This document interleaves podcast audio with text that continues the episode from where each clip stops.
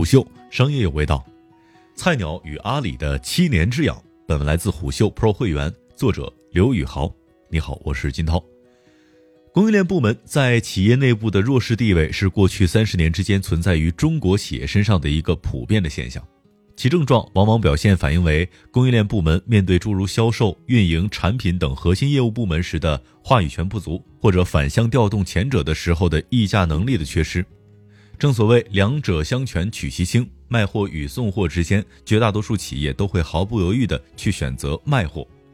二零零九年到二零一三年，双十一所代表的增长力量迅速冲垮阿里后端的物流体系，而当时阿里的应对办法是一个成立于二零一一年、名为物流宝的信息调配平台，它被归入当时的二十五个事业部当中的物流事业部当中，对订单信息做简单的收集处理，但更多时候是一筹莫展。二零一三年，菜鸟网络应运而生，可它的任务远不止成为阿里地网那么简单，更好的融入阿里是过去七年命运安排下的一条暗线。当然，你也可以说，只有更好的融入阿里，菜鸟才能够扮演好地网角色。这条路何其困难！往前看，阿里云至少用了六年才证明自己，那可真是一段惊险的旅程。在腾讯、百度等外部市场均不看好云计算、传统服务器仍旧如日中天之际。一个某种意义上可视作数据资源的供应链部门，冒着拖累核心业务部门的巨大风险，做着一项影响前者乃至全公司经营效率的大胆实验。有人说，没有马云和蔡崇信的力挺，阿里云不可能有今天。可是这话只说对了一半，在阿里内部，即便是来自于一把手的钦定，也无法成为某项业务的免死金牌。这种担心并非没有道理。菜鸟所面临的游戏难度，可能不比当年的阿里云低。在菜鸟成立的七年间，阿里依然保持了高速增长。菜鸟必须成为阿里的 B 面。作为阿里旗下又一个用户数量破亿的国民级应用，菜鸟早晚要踏上阿里云、蚂蚁金服走过的路。内部孵化、反哺核心业务之后的独立造血就是前路。总的来说，如果你想看懂并且解读菜鸟，就必须将菜鸟置于阿里这个巨大的生态环境下去观察。反过来理解菜鸟，对于我们理解阿里在做的生意同样有帮助。如果你实在不知道车会驶向何处，那就干脆俯身观察公路延展的方向，往往会有意外的发现。譬如反向解读菜鸟在二零一五年公布五张快递网络战略：快递、末端、仓配、国际、农村，便不难猜出阿里为何错失下沉市场。当时阿里和京东正在一二线城市厮杀。即使阿里知道存在下沉市场，也多半将其粗疏地判断为农村市场。对于阿里电商平台业务增速放缓，却依然在二零一九年第四季度取得营收利润超预期增长的表现，东吴证券认为与阿里重资产业务的表现有关。具体来看，受到重资产业务的影响，阿里近三年来核心商业的税息及摊销前利润率整体呈下滑趋势。尽管菜鸟近年来的营收始终处于上升通道当中，但东吴证券的报告并未把菜鸟的增长纳入上述起因当中。与此同时，菜鸟还于二零一九年十一月获得来自于阿里二百三十三亿元的巨量投资。我们将菜鸟成立至今的战略部署分为两个阶段，第一次战略部署发生在成立前四年，即二零一三年到二零一七年。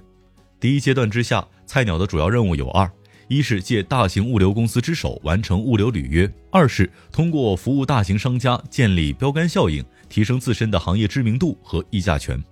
四年摸索期过后，菜鸟于二零一七年公布了一份战略升级计划，进入第二阶段。首先是明确数字化的主导地位，其次是在本地生活网络和国际化布局上持续加码。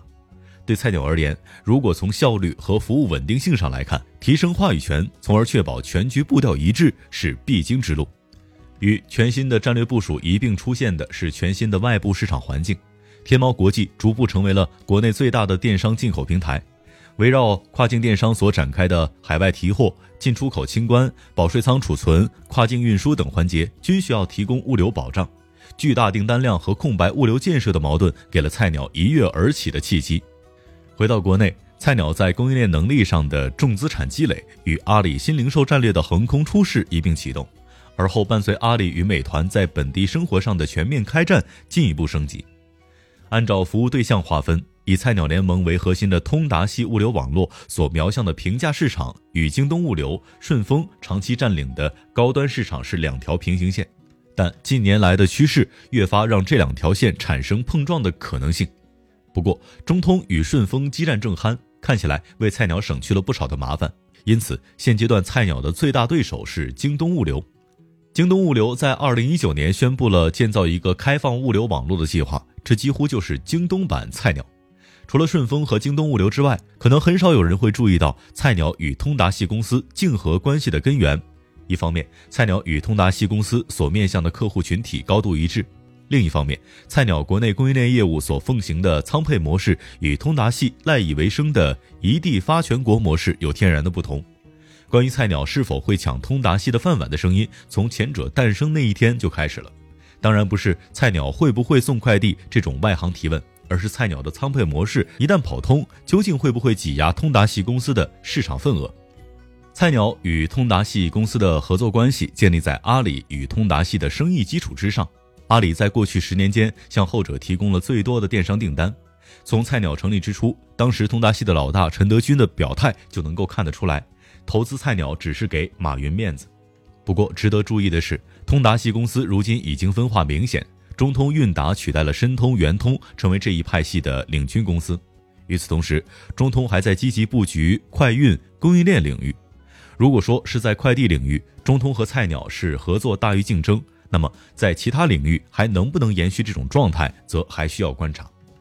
在国内，菜鸟的优势在于用户量过亿的 App“ 菜鸟果果”和完善的同城配送网络，这两项业务叠加产生了更大的想象空间。比如，凭借菜鸟果果上门取件这一特色业务，菜鸟可以站稳平价市场的同时，顺带将业务场景扩大至商务办公。尽管未必能对顺丰产生根本影响，但其战略价值是无法替代的。